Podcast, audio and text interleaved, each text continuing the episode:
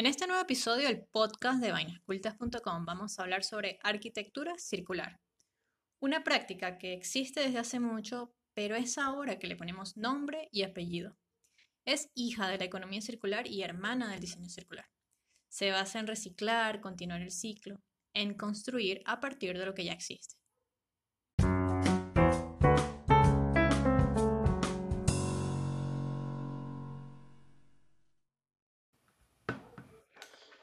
Primer episodio del 2021, por fin Yay. estamos grabando.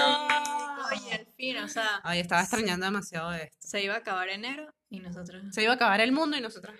y nosotros hay que, ¿qué de qué ahora?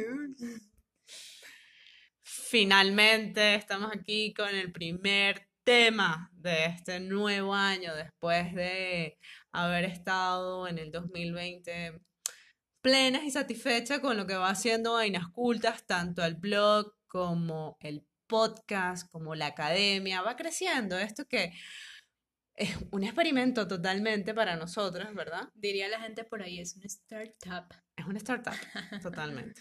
Ay, muchas gracias, Es porque ustedes han sido una parte muy, muy importante de, de esto. En, en efecto, así, así, así eh, lo queremos enfatizar. Yo soy Viviana Moreno, arroba la Troconis. Y yo soy Pat, arroba Laura Paproni. Yo siempre me digo todo completo. Si ¿no? querés decir Beef, la cédula también, pues. beef, para los panas. Hoy venimos con un tema muy, muy, muy prudente, muy bonito, muy en la línea de lo que se debe hacer. A ver, que nosotras por acá, por Vainas Cultas, por Move, que es nuestro estudio, por nuestra parte de filosófica, ética y tal, somos Ética, pelética, pelembembética. pro sostenibilidad. Y mm, la señorita arquitecta aquí presente Muy buena, se mueve. eh, generó un, un post y de eso se va a tratar el episodio sobre arquitectura circular. Ya hemos hab- hablado en un episodio anterior sobre economía circular y bueno, evidentemente, eh, pues nosotras eh, abordamos los temas de arquitectura y diseño de productos, pues eh, tenía que hacerse algo al respecto. Arquitectura, perdón, circular, reciclar edificios es el nuevo must, Es así. o sea, el deber. Es así. Y fíjate que yo empiezo a buscar el concepto de arquitectura circular porque pues me empieza a llamar cada vez más la atención y digo, oye, ¿qué habrá en la web, en las redes sobre arquitectura circular? Y fíjate que no hay tanto. ¿Qué? Pero ya es va. increíble. Paréntesis. Justamente hoy yo estuve buscando eh, como el registro de las búsquedas de arquitectura, o de architecture en realidad, y de diseño y design, y ha bajado impresionantemente. O O sea, sea, el- per cápita en Google, ¿ok? Desde el 2004, porque lo registra así y ha sido... Es increíble porque en vez de subir, está bajando. Ojo, que en el 2004 había mucha menos gente buscando, Claro, ¿verdad? Pero per cápita se buscaba más información de este estilo. Ya va, y en el 2004 eran pocos los que todavía tenían, los que tenían internet. O sea, Claro. yo me abrí mi primer correo en 2003. Eso quiere decir que ¿Tú yo, te abriste? yo me abrí. Ética. tocha. Yo tuve prim- el primer contacto con internet en 2003. O sea, ¿Te 2000 abriste y tuviste tu primer contacto? Sí, Nah, empezaron el chinazo. yo me hice, yo rompí mi virginidad de inter- del internet en 2003. Tenía, ¿qué? 11 añitos apenas. Mm, Bueno, total que me parecía muy curioso que en las redes, en, en la web sobre todo, no hubiese tanta información sobre arquitectura circular, porque yo decía, a ver, tía, pero es que esto existe, y claro que existe, o sea, si se buscan edificios reciclados, arquitectura mm, reciclable, re- reciclar edificaciones, o sea, con todos estos términos, términos, perdón, existe mucha información, pero como arquitectura circular apenas está surgiendo. Ajá, ¿y qué es? Porque ha- habrá un poco de gente que diga, es en base a círculos. No. Bueno, el círculo viene de... O sea, De un no es diseñar, No, no, no, es no es diseñar diseñar- con la planta en no- círculo. no es hacer edificios circulares. Pero ya va, ahorita te digo que es arquitectura circular, que te quiero echar un cuento primero y a todos ustedes también. A mí este tema, me, o sea, como hecho, como acción, como práctica, me daba mucha curiosidad desde que estaba niña. Evidentemente yo en ese momento ni por aquí, o sea, entiéndase aquí como un milímetro, sabía lo que significaba o lo que era arquitectura circular. ¿Cómo no? Si y- usted no se ha aprendido. Ah, pues. Y tampoco me imaginaba que era eso de reciclar edificios. Yo simplemente habitaba espacios y mucha gente me decía, o sea, depende del espacio que estaba habitando, como que, mira, este espacio fue antes tal cosa. Tipo que iba a una posada y me decían, este espacio fue antes una hacienda. Claro. O iba a un café y me decían, este espacio fue antes una casa. Eso era típico, ¿no? Sobre todo aquí en Mérida es muy típico que tú vas a una clínica y te dicen, esta era la casa de, De no sé las, de no sé quiéncito". quiéncita y es una señora que se murió hace mil años. Mm. Y entonces tú dices como que, wow, o sea, imagínate. ima- Claro, porque es como que la ciudad crece y esas, esos mm, suburbios ahora serían los espacios de salud, por ejemplo, o de diversión sí, en la noche. Bueno, eh, en la época antes del COVID, o sea, eso ya no existe. Y antes del comunismo también. Eh, y evidentemente es como una adaptación que se han hecho a casas de familia que se han convertido en comercios. Uf, hay un montón. Hay un montón, sí, sí, aquí en Mérida es increíble. Bueno, mi curiosidad empezó por ahí porque la verdad es que eso me gustaba y, y me sigue gustando mucho. Y fíjate, Viv, que las vueltas de la vida me llevaron, Porque arquitectura circular. espérate, che, espérate, aspetta. La arquitectura, la, perdón, la vida, la vida, no la arquitectura, no la vida. Y bueno, la arquitectura también me llevó a trabajar en Argentina en un edificio que era una caballeriza y se debía convertir en una casa de campo. Qué cosa más Lindo. divina, qué cosa más divina. Lindo el proyecto. Fue muy, muy lindo estar allí, eh, a pesar de que no se culminó, porque bueno, no, todo tiene su final. Bueno, porque unas elecciones y la gente decidió no invertir y enos acá. Bueno, pero Sí. ustedes se pueden meter... Enos por qué? Enos. Por los caballos. Ay, no, Viv, por favor. ¿Se la vodka? Se la vodka. O sea, Viv, no, no podemos darte un poquito de vodka porque ya empiezas a decir cualquier cosa. Bueno, eh, ya perdí el hilo de lo que, te- lo que estaba diciendo. Ah, bueno, que se pueden meter en el artículo que vamos a dejar en la, en la biografía de este episodio para que vean la lindura de proyecto que era y cómo se transformó.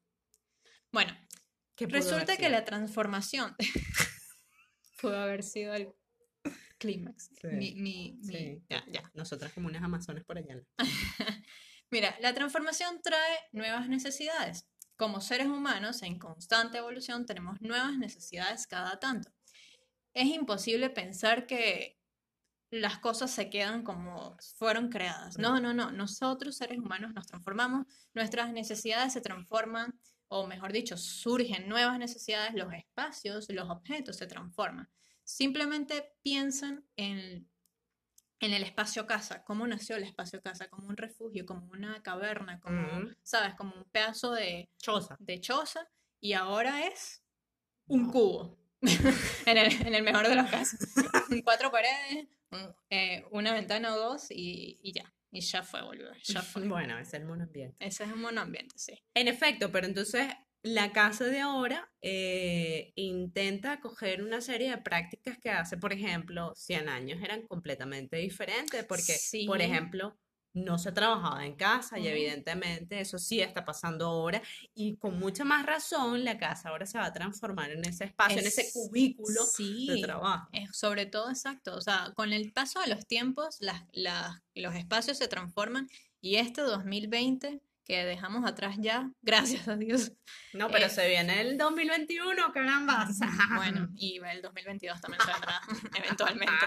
Eh, esto no, nos dejó muy, muy claro que las cosas pueden cambiar con, de un día para otro, Dramáticamente, sí. dramáticamente, y que los espacios son, digamos, de las, de las mm, mm, hechos tangibles, de, Mm. de los objetos Mm. tangibles como más responsables, ¿no crees? O sea, porque le- siempre estamos habitando un espacio. Eh, Y los objetos también, evidentemente. Bueno, eh, fíjense, por ejemplo, surgió, o sea, se crea el, el auto, el, el carro, el vehículo y surgen los garajes. Se crean los Claro. ascensores y dio pie a construir rascacielos. Se crea el espacio, el- la necesidad de trabajar eh, en un escritorio y se, y se crean las oficinas. O sea, todo es consecuencia de así vamos en la historia. El Evidentemente. 2020 lo que nos dejó fue eh, que la casa tenía que ser, tener espacio para todo. Hasta para montar la peluquería, hasta para hacer mm, yoga, gym, eh, cuidar a los chamos, bueno, un montón de cosas, hacer classroom también, un montón de cosas. Uno debe entonces reconsiderar cómo está mm, el espacio en el que habita actualmente, a ver Claro. si le está siendo favorable con sus, con sus rutinas y con sus hábitos. Exacto, por ejemplo, tú que adaptaste tu apartamento a tus necesidades, Biff un día me dijo que yo no recibo visitas, entonces ¿para qué tener sala? Y es verdad, ¿para qué carrizo vas a tener sala si no tienes visita?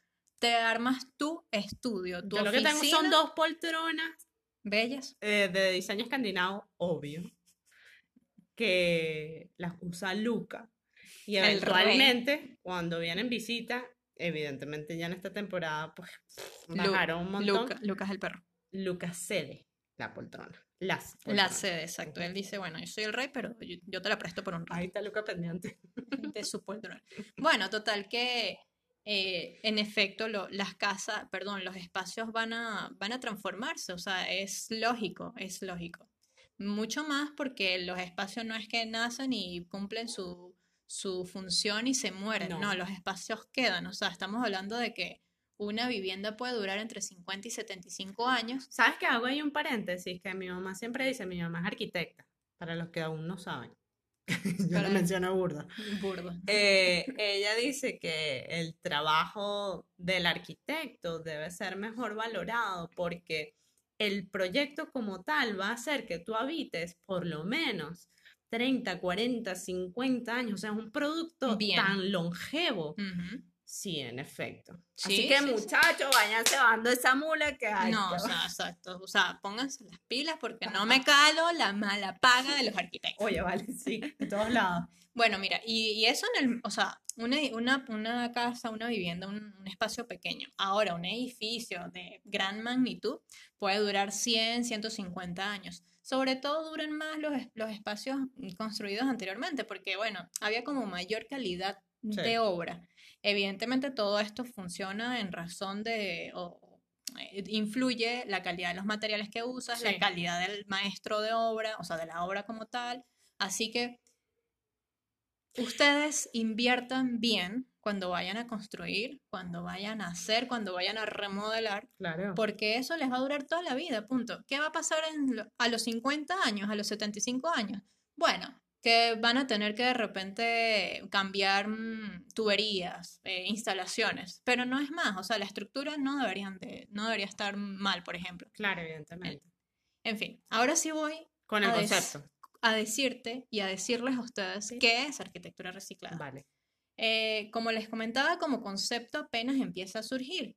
Viene de la economía circular, del diseño circular, que es un tema que ya tocamos acá y que es- está bastante mencionado en las redes, o sea, creo que es un tema ya bastante cotidiano, economía circular. Está muy en boga también. Em, Biff escribió, y pueden ver su artículo también en este, cuando se metan acá, porque se van a meter. Sí, que está bien desarrolladito y además que, este, em, a ver, es absolutamente conceptual ese, Sí, ese sí, sí. artículo, es para que entiendan realmente de dónde viene la, la economía circular, cuáles son sus principios y mm, que es el deber ser y además todo apunta, los objetivos, por ejemplo, 2030 de la ONU, bien, apuntan hacia allá. Hacia eso, Y claro. es que todo aquello que se produzca, que se genere, eh, pueda corresponder al medio ambiente, no afectarlo. Y además que una vez que se termine el ciclo de vida de los productos, se reintegre correctamente. Y que el uso de los recursos, además de no ser ex- excesivos, eh, puedan ser compensados. Es muy interesante lo de la economía circular y debe ser aplicada porque evidentemente pues nuestro mundo está tic-tac. Sí, totalmente. Bueno, la arquitectura circular se basa en el, principalmente en el reciclaje de edificaciones, cosa que yo asumo con total normalidad lo que es reciclar edificaciones. Y fíjate que yo lo pregunté en Twitter y me sorprendió que mucha gente no lo entendiera. Va, no sé si fue que redacté del orto ese día, pero mucha gente no lo entendió y me dice como que, ¿pero a qué te ¡Ay, refieres? carajo! Ya va, creo que los... Lo he hecho a ¿Qué perder. No, mentira, No, ya, perdón. Seguimos grabando, por favor. Perdón. La vodka, por favor. Quítale la vodka, che. Pi, carajo. sea, ajá, el reciclaje de edificaciones, los edificios reutilizados, arquitectura sostenible, todo esto es arquitectura circular. Y esto nos lleva a pensar evidentemente en lo circular, o sea, en el ciclo de las cosas, como lo estaba mencionando Biff. Y en la arquitectura, es decir, en las edificaciones, se basa en construir a partir de lo que ya existe. Voilà. Recuerdo que cuando nos conocimos tú dijiste, yo quiero hacer un máster en diseño de interiores. Y yo como que... Y esto lo- Pero mm, tu, mm, tu justificación, o sea, me dio como una cachetada, porque fue como, ya está todo construido, lo que hay es que modificar y adaptar y yo, es verdad, Y eso fue hace un montón de tiempo. ¿vale? es verdad. Eso fue hace casi cinco años. Es Es, decir, que han pasado cinco años Y todavía, y seguimos. todavía seguimos haciendo edificaciones. ¿Por qué no reciclamos? Va. Bueno, sea, está bien hacer edificaciones, está pero bien, claro. deberían ser ya edificaciones eh, sostenibles, de verdad que sí. Sí, sí, Sí, sí. evidentemente. Tiene que ser un. un- Venga, tía, vamos a hacer el paseo. Sí, bueno, evidentemente como yo soy también muy de referencias, porque me encanta contar lo que he visto. No puede ser que me lo quede yo para mí sola. Les voy a mostrar y hablar, bueno, ustedes a hablar, porque si no se meten en el artículo no van a ver un carrizo. Les voy a hablar sobre algunas edificaciones antiguas que he visitado a lo largo de mi corta vida y que, bueno, son de mis favoritas porque la verdad es que hay un montón, sobre todo en Buenos Aires, que es como eh, la cumbre para mí en mi paseo, Claro. la cumbre de las edificaciones recicladas Y por la antigüedad, sobre todo. Sí, Porque- pero, y- y- pero ahí a su vez, lastimosamente, hay un montón de edificaciones que la están, pero acabando, Sí, tirando para sí, es piso. lamentable. Bueno, eso creo que está pasando en todo el mundo, ¿eh? O sea, Sí. porque hay gente sin criterio que llega y Sí. así sea patrimonio, no importa. Oye, no y hay importa. historia ahí, ¿sabes? Sí, Ah, es muy, es muy chimbo. Muy chimbo, quiere decir muy, muy triste, muy pues. triste. Muy triste. Em, evidentemente en Mérida, como les estábamos comentando, existen er- edificaciones recicladas, pero digamos que son sobre todo a, a, mm, escala muy pequeña. Estamos Claro, hablando de claro. viviendas. Estamos A- a- además de hablando de una ciudad mediana, de los Exacto. Andes venezolanos, estoy deprimida, mamá. Sí, aquí no hay edificios así monumentales, No, no, muchos, no muchos. Y los que existen todavía existen como tal. Eh, fue en, en Marsella y en París donde por primera vez yo concienticé la idea de habitar un edificio reciclado. Eh, me pasó justo con el Virgin Megastore, que es un edificio que recuerdo muchísimo porque la verdad es que me encantaba. ¿Qué era Virgin Mar era Megastore? Virgin hasta que yo fui. A partir del 2016 ahora es de H&M. eh, no, o H&M. sea, sí es, es H&M, pero es parte de, es, es dueño del Galería Lafayette. Eso fue quien compró las concesiones de estos, de estos eh, Ok, pero de ambos. sí, de ambos, de ambos. ¿Y Y, en quién- ambos está ¿Y quién fue el, el que hizo el proyecto? Eh, Big. Big, Björk Ang- Angles. No el de, el de New York, el de New York City, no, el de Sex and the City, no. Mr. Big no fue ese, no es ese Mr. Big. Mira, pero escúchame, fueron edificios que se construyeron en 1933, Ok. Em, ese está, estoy hablando del, del que está sobre la Champs-Élysées, justo cuando termina la Primera Guerra Mundial. No, justo em, no, ya despuesito. Ya, o sea, perdón, el de, el de la Champs-Élysées se construye justo después de la Primera Guerra Mundial. Ah, ok. Y como es como el Citibank of New York. Y el de Marsella fue el Banco de Interés Nacional. Eran bancos. Y Eran antes los bancos eran así como, ¿sabes? Impresionantes, todo. Que te daban poder, poder. sentías poder, así fueras pobre. columnas. Así fueras pobre, pero sentías sí, poder dentro de esos edificios. romanas, Bueno, imagínense que luego fue un Virgin, un Megastore bellísimo que vendía de todo, era súper mm, posmo, bueno, perfecto, genial. Y tú ahí gastando plata. Ay, yo gasté todos mis euros en eso, en, en Virgin, de verdad. Ajá. Luego fue, ahora Ahí tú, tú haces como, concientizas lo de la arquitectura reciclada, lo de las edificaciones que se convierten, Sí, ¿verdad? y Porque eras una chamita, una carajita, una peladita, una pendejita una pendejita. quería ser arquitecta. Pero ya estando en Buenos Aires, fuiste arquitecta, ejerciste la profesión. Claro, yo me fui a, Argentina después de haberme recibido, después de haberme graduado de arquitecta, empiezo a trabajar como, como tal y evidentemente estaba muy, muy reciente, o sea, venía de terminar de estudiar, o sea, estaba estaba palpando así como lo bueno de, de la calle, de la calle, Claro.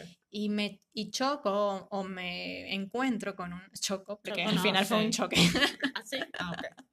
me encuentro con una ciudad que, oye, que es como icónica y uno de los edificios que de verdad me encantó y, y yo me imagino que a ustedes, quienes los conocen, les, les gusta muchísimo porque además The Guardian eh, mm, puntualizó esta, este espacio como la librería más linda del mundo. ¿De quién estoy hablando? Sí, pues del Ateneo Gran Ah, Splendid. voilà, voilà, del Ateneo.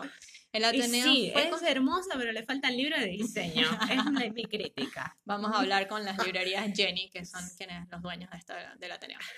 Eh, este edificio fue construido en 1917 Ajá. eh, como, un, como un teatro y allí practicaba Carlos Gardel sus, sus piezas. Se creó también la, la emisora de radio Radio Splendid, que todavía funciona, Ujú. en, en el 23, 1923. O sea, es como la época dorada. Exacto, la época era de, de De Argentina. Argen- sí, de Buenos Aires, porque es que se nota. Sí, sí, sí. Y ahora es esta librería del Ateneo. Está en Santa Fe, Así que la avenida. Vaya, y Bella, compren, pues, hermosa. es divina. Divina. Otro de los espacios que a mí me encantó, porque a mí me gusta mucho el espacio público, ¿sabes? Esa, Mm. esa, esa mm, vaina, vaina, esa vaina de tomar una birra o un café al aire libre, de caminar, ¿sabes? Como Esa de, experiencia. eso- de despejarte de, de la cotidianidad. A mí me encanta eso Mm. y en Buenos Aires lo encontré en, en los arcos del Rosedal o en los, ar- Bellísimo. o en los arcos de Palermo. Y esos fueron, eh, o sea, es parte de la estructura de las vías del ferrocarril, Y- Y, evidentemente. que te queda ahí súper cerca el, el- los bosques de Los Palermo. bosques de Palermo, sí. Bueno, Mm. esos son espacios que es, fueron, a pesar de que los trenes argentinos, que son quienes están funcionando ahora, no, los, no, el- no el ferrocarril, eh, sigue funcionando los trenes argentinos, pero ahora existe esta, este espacio que es divino, de verdad. O sea, a mí me encanta, es como, wow, a esta gente la pensó Sigue pasando bien. por ahí el, el- Los, el no, tren. sí, sí, los Ah, trenes ya. argentinos. Y entonces pasando. en cada arco hay un comercio. Hay un local gastronómico. Gastronómico. Sí, es bellísimo, de verdad que tienen que ir en algún momento de sus vidas. Y bueno, eh, Muchas empanaditas.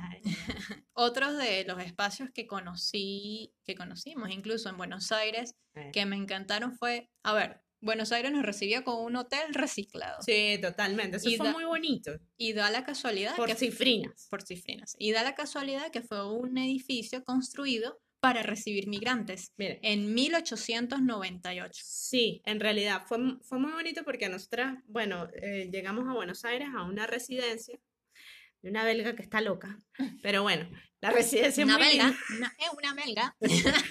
pero realmente pues hizo un buen trabajo de, digamos, restauración del, de la edificación. Es bello, pero no diremos el nombre para no hacer publicidad, No, este, porque es terrible. La belga. La belga. Bueno, y entonces eh, eh, el arquitecto que hizo la fachada del, Del edificio. del edificio, ¿no? Del Café Tortoni, Ah, fue claro. quien diseñó esta, mm, esta casa, que es una casa chorizo, que recibía mm, emigrantes, ¿verdad? O Alejan- migrantes. Alejandro Christopherson se llama. Exactamente. Y para nosotras fue como, oh, por Dios. No, fue así Qué como que nos, historia, nos qué lindo, mojamos. nosotras aquí también. Que La verdad es que es muy, muy Nos- interesante. Nos mojamos con la historia y con, y con la casualidad, fue muy lindo. En Balvanera está, en el barrio Ah, Balvanera. pues va a seguir. Bueno, otro de los edificios reciclados de Buenos Aires que me gustó mucho fue la Usina del Arte. Mm. Esto antes era la compañía ítalo-argentina de electricidad. En 1916 se construyó. o Imagínate, sea, estamos sí. hablando de que pasaron más de 100 años y ahora el gobierno de la ciudad lo recupera. Bueno, estamos hablando de 2021, ¿no? No sé qué va a pasar después. El gobierno de la ciudad lo recupera, después estuvo muchos años eh, abandonada y dice, vamos a hacer aquí la usina del arte. Bella también, bella. Eso está en el barrio de, Boca. de Boca, sí.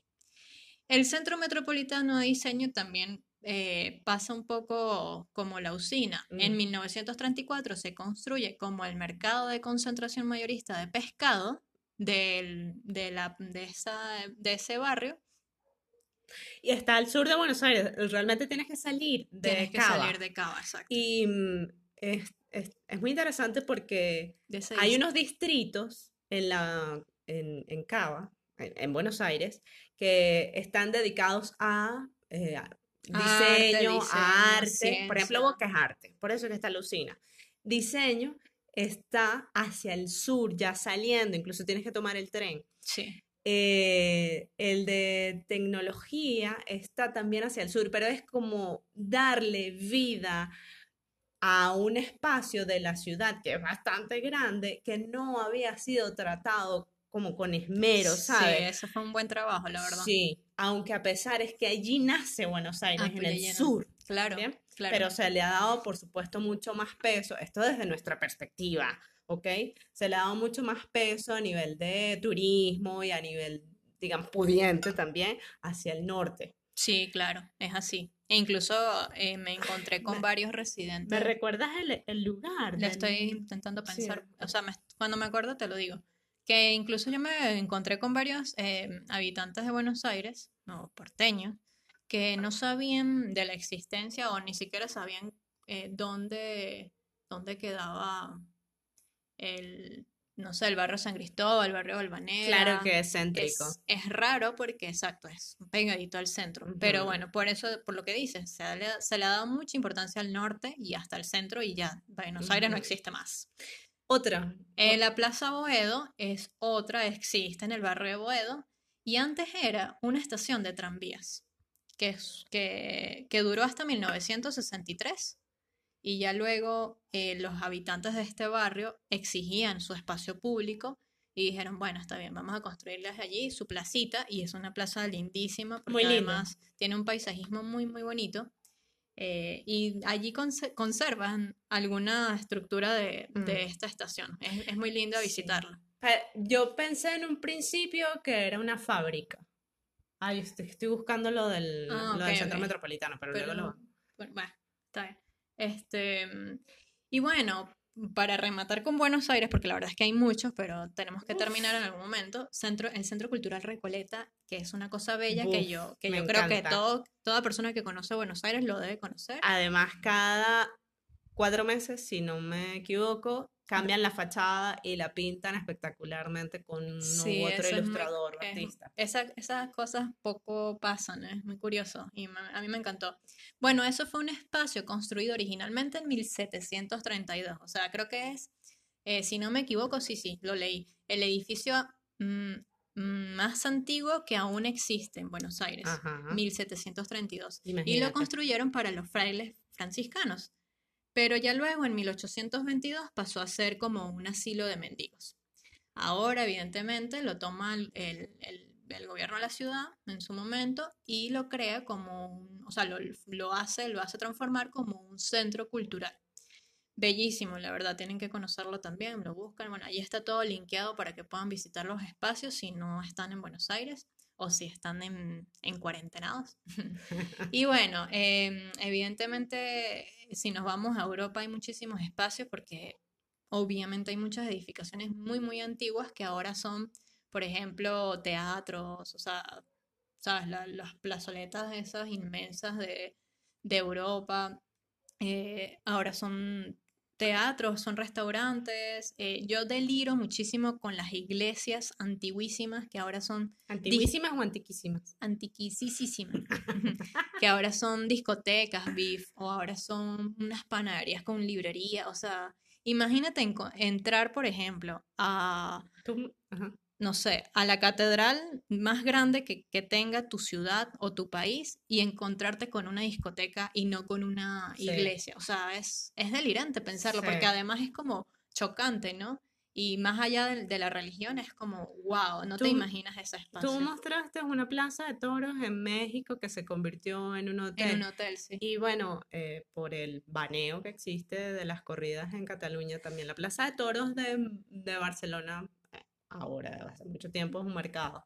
Es un mercado. Qué lindo eso. De verdad, a mí me, me gusta mucho esas transformaciones porque, bueno, se van adaptando a las necesidades y es una lástima dejar ese edificio abandonado porque es como, ¿por qué? ¿Qué está pasando ahorita con, con la casa antigua de mis abuelos? O sea, es una casona tradicional eh, de dos plantas con centro, em, o sea, cuatro aguas, con cuatro corredores, con el centro, con el patio central y tú dices, es, sería propia para hacer un café allí o una posada. estaría genial, así que vamos a convencer a mi familia de que sea reciclada. Mire, el Centro Metropolitano de Diseño en Argentina este, se queda en la estación Hipólito y Yrigoyen. No me recuerdo dónde, Pero ¿dónde está el- exactamente es el barrio más abajo de Boca, pero es que Es el barrio de... De- no, O sea, es que eh, olvídate, eh, pero búscalo, en, che. en los, en los límites de acá. Búscalo, che, búscalo. Lo estoy buscando. Lo estoy buscando. Alejate, alejate. Aquí bueno, tengo, mientras Viv termine de buscar esto, antes de que termine este episodio, yo les voy a mm, pedir que por favor me comenten, nos comenten si han visitado algún espacio reciclado que de repente no se dieron cuenta en ese momento, pero que ahora dicen, wow, sí era reciclado. O sí, fueron con- totalmente conscientes y les gustó mucho. A mí me encanta escuchar estas historias y saber la transformación del espacio. Creo que yo me voy a dedicar a eso, a- a reciclar edificaciones. Bueno, además que tú tienes en tu ADN el cambio metido. El cambio. Eso suena muy político. Politiquero. Sí. Bueno, sí, el cambio. No Patricia es el cambio. Adelante con Patricia. Ay, por favor.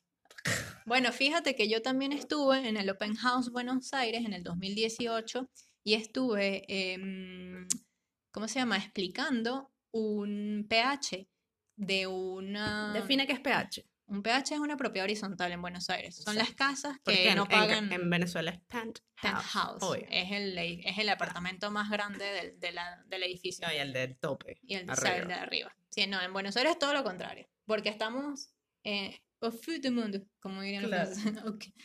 Porque estamos de cabeza, ¿no? Entonces, obviamente, todo es al revés. Así que el pH es abajo, en planta baja. Es verdad. Este, y este, hay un estudio en Buenos Aires precioso que se dedica a comprar pHs eh, que normalmente son, están botados, o sea, están en las ruinas, los compran, los remodelan y los venden ya súper repotenciados pues, y bellísimos. Yo estuve, yo estuve en uno de esos explicándole la verdad fue, fue muy lindo.